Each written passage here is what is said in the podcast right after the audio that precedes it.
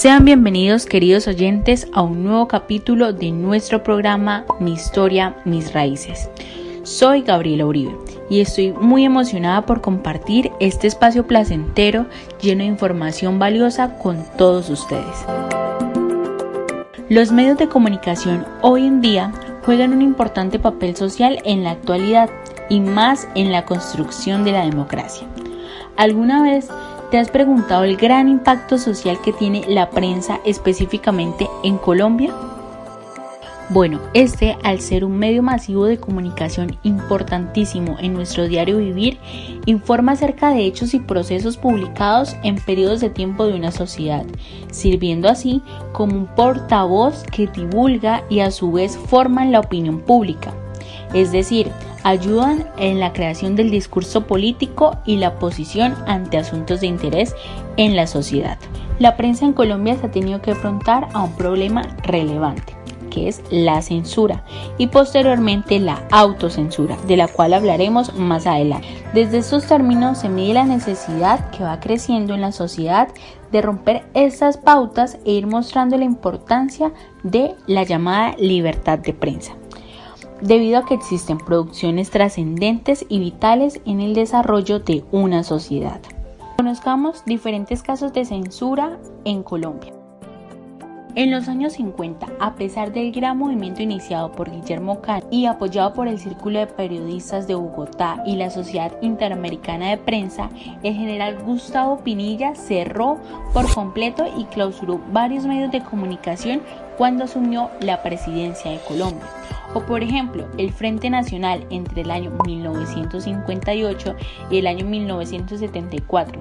Prácticamente los partidos políticos tomaron el poder de los medios de comunicación, ya que estos influían grandemente en la opinión pública y en crear una posición crítica frente al Estado. De hecho, eran los temas políticos los que mayor interés tenían para el público. Por eso, el silencio fue la mejor arma para evitar que las masas conocieran el funcionamiento y el alcance de la política.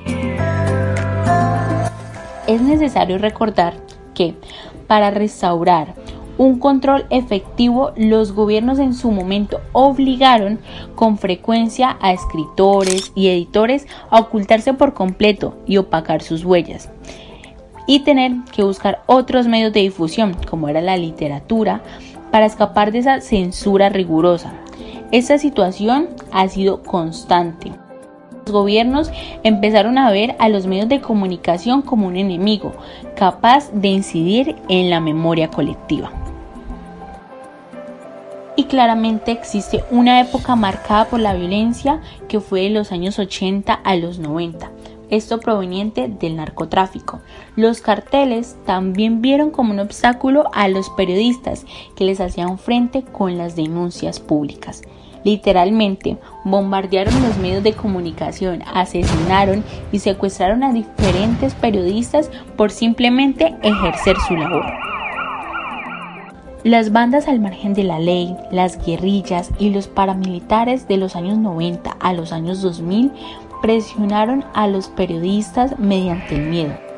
Todavía son frecuentes los secuestros a periodistas y las regiones rurales son muy vulnerables para el desarrollo libre de la prensa. En la actualidad, las presiones de la prensa son de otro estilo, una presión más inteligente y menos evidente. Algunas formas de abuso contra el periodismo son las famosas chuzadas, el espionaje ilegal, las interceptaciones y la autocensura por intereses financieros. Durante este periodo desaparecieron muchísimos periódicos. Cuando la información se filtraba o alguna noticia, esta era incompleta en términos de actores, motivos y logros, lo que se puede ver en parte como un periodo poco agitado. Sin embargo, la prensa siempre estuvo eh, presente. Es más, hoy en día se consume y vamos a conocer diferentes datos de consumo en Colombia. Infoanálisis es un estudio de inversión publicitaria de Cantaribop, media colombiana, el cual monitorea 14 canales de televisión nacional, regional y local, 51 canales de televisión por suscripción, 120 emisoras radiales, 51 periódicos, 140 revistas, entre otros medios de comunicación, los cuales ellos realizaron un estudio para conocer el consumo de las personas en estos medios de comunicación.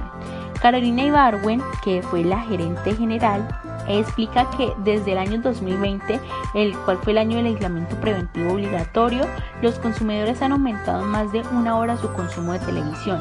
Las personas están muy pendientes de las noticias, lo que es una oportunidad para los medios de comunicación, pues se vio un pico enorme. Empezamos a ver a los colombianos nuevamente reunidos y vemos que hoy por hoy las personas están consumiendo una hora y 17 minutos más en promedio de lo que estaban haciendo hace un año y los meses anteriores. Sin embargo, durante la cuarentena se presenta una disminución de la pauta, específicamente en la prensa fue del 30%.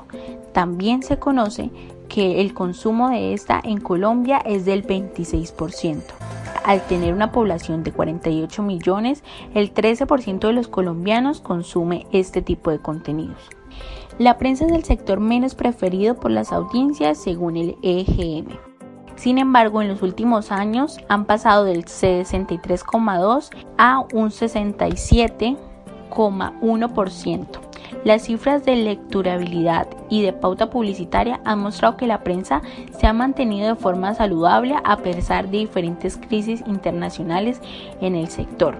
Ningún periodo representativo ha cerrado en la última década y el panorama ha incluso crecido con la llegada de periódicos gratuitos y de revistas. Así que la prensa continúa en nuestro país. Gracias por escuchar este podcast y espero toda la información presentada hubiera sido de tu interés.